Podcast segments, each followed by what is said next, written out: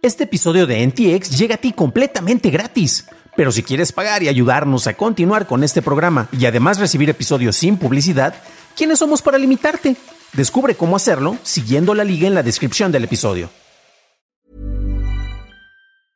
Hey, I'm Ryan Reynolds. Recently, I asked Mint Mobile's legal team if big wireless companies are allowed to raise prices due to inflation. They said yes. And then when I asked if raising prices technically violates those onerous two-year contracts, they said, "What the f*** are you talking about? You insane Hollywood ass." So to recap, we're cutting the price of Mint Unlimited from $30 a month to just $15 a month. Give it a try at mintmobile.com slash switch. $45 upfront for three months plus taxes and fees. Promo for new customers for limited time. Unlimited more than 40 gigabytes per month. Slows. Full terms at mintmobile.com.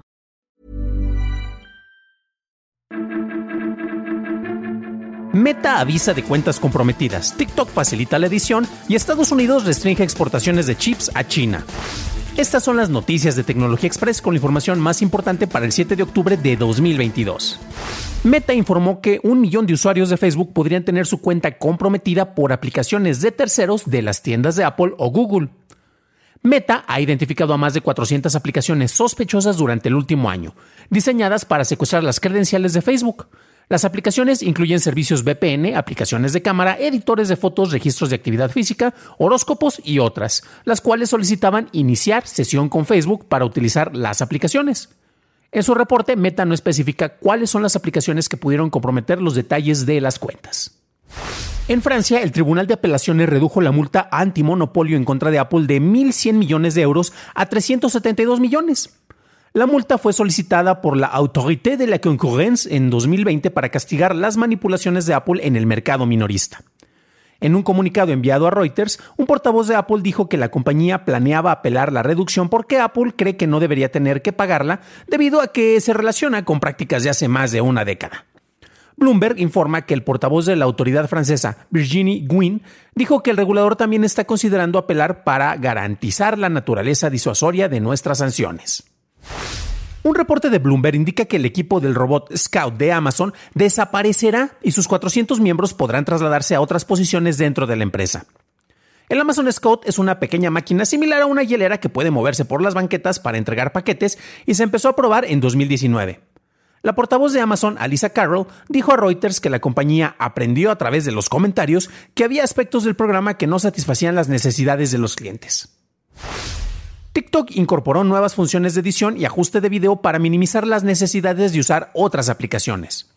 Ahora es más fácil agregar y editar textos en los clips. Los clips se pueden cortar, dividir o apilar y hay mejores configuraciones para imágenes sobrepuestas.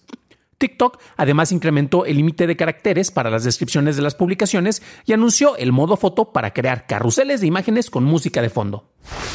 Pasamos a la noticia más importante del día, y es que el gobierno de los Estados Unidos anunció nuevas restricciones a las exportaciones de semiconductores a China, buscando alentar el desarrollo militar y tecnológico de este país.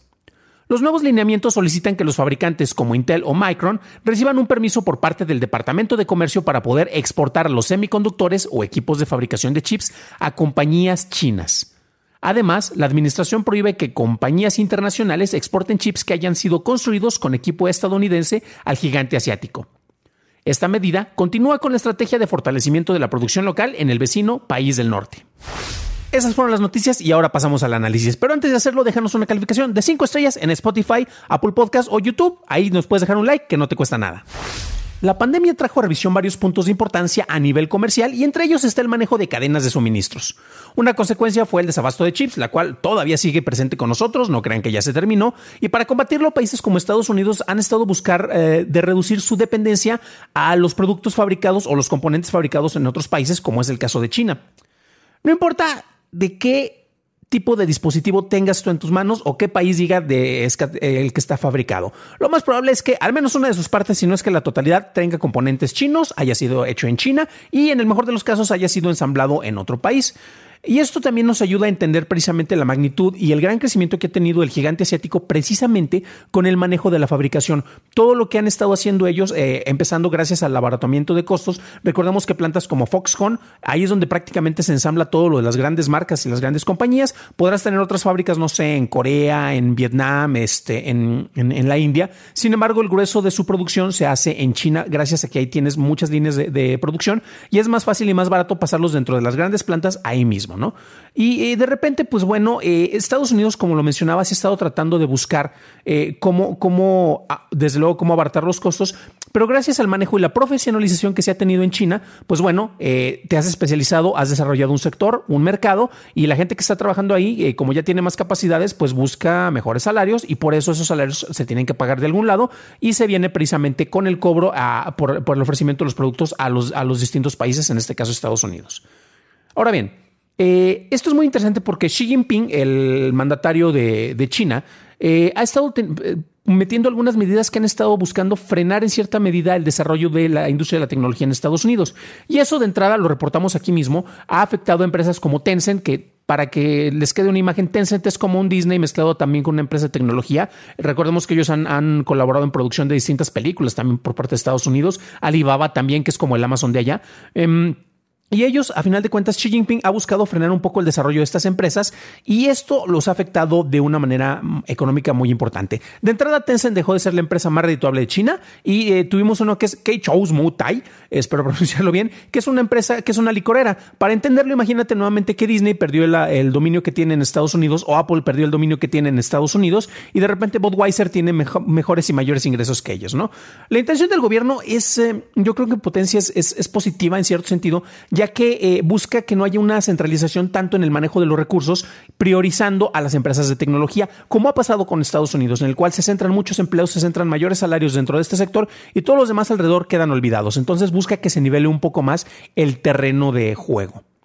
Por un lado, las medidas que China ha establecido, como estas medidas que les mencionaba, y ha habido otras, por ejemplo, limitar la cantidad de horas que puede jugar una persona videojuegos, eh, sobre todo menores de edad en Estados Unidos. De repente, pues creo que son dos horas a la semana y muchos dirán, oye, pero eso es lo que yo necesito consumir al, este, al día. Y este tipo de medidas pues han afectado precisamente la venta, los ingresos en el sector tecnológico, como mencionaba. Y todo esto, bueno, eh, se ha estado revisando y hay distintas eh, revisiones por parte de ejecutivos que están colaborando por allá, que tienen precisamente también, eh, están muy relacionados con los manejos económicos y dicen que, bueno, se están volviendo más racionales estas medidas. Recuerden que les dejo en la descripción del episodio las ligas para que tengan todo el texto de esta descripción y tengan las ligas para que vean las fuentes que se citan aquí. Y la cuestión es que esto se está haciendo por un lado. Entonces China ya está tratando de no meter tantas medidas porque eh, tuvimos un crecimiento tal vez muy fuerte en el terreno tecnológico. Les ponemos un freno para que otros sectores empiecen a, tener un crecimiento y después, pues bueno, esas medidas y esos frenos pueden estar eh, suavizando de una manera o volviéndose de una manera más racional, que es como, como lo citan precisamente, eh, para que sigan avanzando, pero no de una manera tan desacelerada. Eso es por un lado, pero por el otro tenemos Estados Unidos y empieza a meter un montón de limitantes. de entrada, ¿qué es lo que va a ocurrir? Este tipo de bloqueos que se está haciendo ahorita es muy similar eh, a lo que pasó originalmente con Donald Trump metiendo un bloqueo completamente a Huawei eh, porque les espiaban con los, los, eh, los, routers y resultó que con eso pues Huawei no puede vender sus servicios en Estados Unidos, no puede vender dispositivos de ningún tipo. Y esto va siguiendo este tipo de medidas, pero ah, planeándolo de una manera que es eh, más extensa, pero a la vez mejor planeada y mejor estructurada, a limitar el envío de chips o de, em, de, elementos que puedan servir para la fabricación de chips. Y poniendo limitantes a que otros países, o sea, pensemos en Suecia, por decirlo, Dinamarca, Francia, Alemania, que pueden tener un desarrollo en este sector y que le podrían vender eh, este tipo de, de, equipos a China, pues resulta que Estados Unidos les va a poner una limitante si ellos utilizaron equipo estadounidense y con este equipo estadounidense hicieron la fábrica de elementos o de chips que se van a China, ah, no, pues no lo vas a poder hacer ponen ese tipo de limitantes. El primer impacto que va a ocurrir va a ser en el desarrollo de chips de procesamiento gráfico. No solo por el minado de criptodivisas, que como ya sabemos eso ya como que se ha estado no pasando de moda, pero pues también ya se regularizó en cierto sentido. Y estos, eh, los, los, chips para, para el procesamiento gráfico se usan principalmente para desarrollar aplicaciones de inteligencia artificial, que eso es lo que se está desarrollando mucho. Y China también tiene algunas de las computadoras, de las supercomputadoras más poderosas que hay en el mundo. No están todas en Estados Unidos tampoco.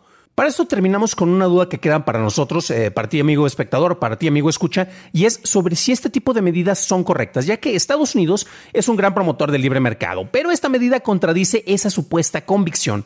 Falta ver la respuesta por parte de China, ya que vamos a, podemos esperar que ellos prioricen más el abastecimiento de componentes y productos nacionales para su propia industria, en lugar de destinar más espacios de fabricación, por ejemplo, en centros como los de Foxconn, para crear productos enfocados en el mercado estadounidense. Pero eso es lo que opino yo. ¿Qué opinas tú? Déjalo en los comentarios ya que me interesa saber tu opinión.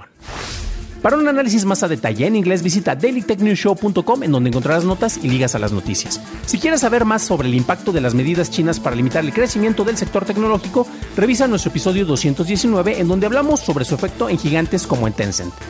Eso es todo por hoy. Gracias por tu atención. Nos estaremos escuchando en el siguiente programa y deseo que tengas un fantástico fin de semana.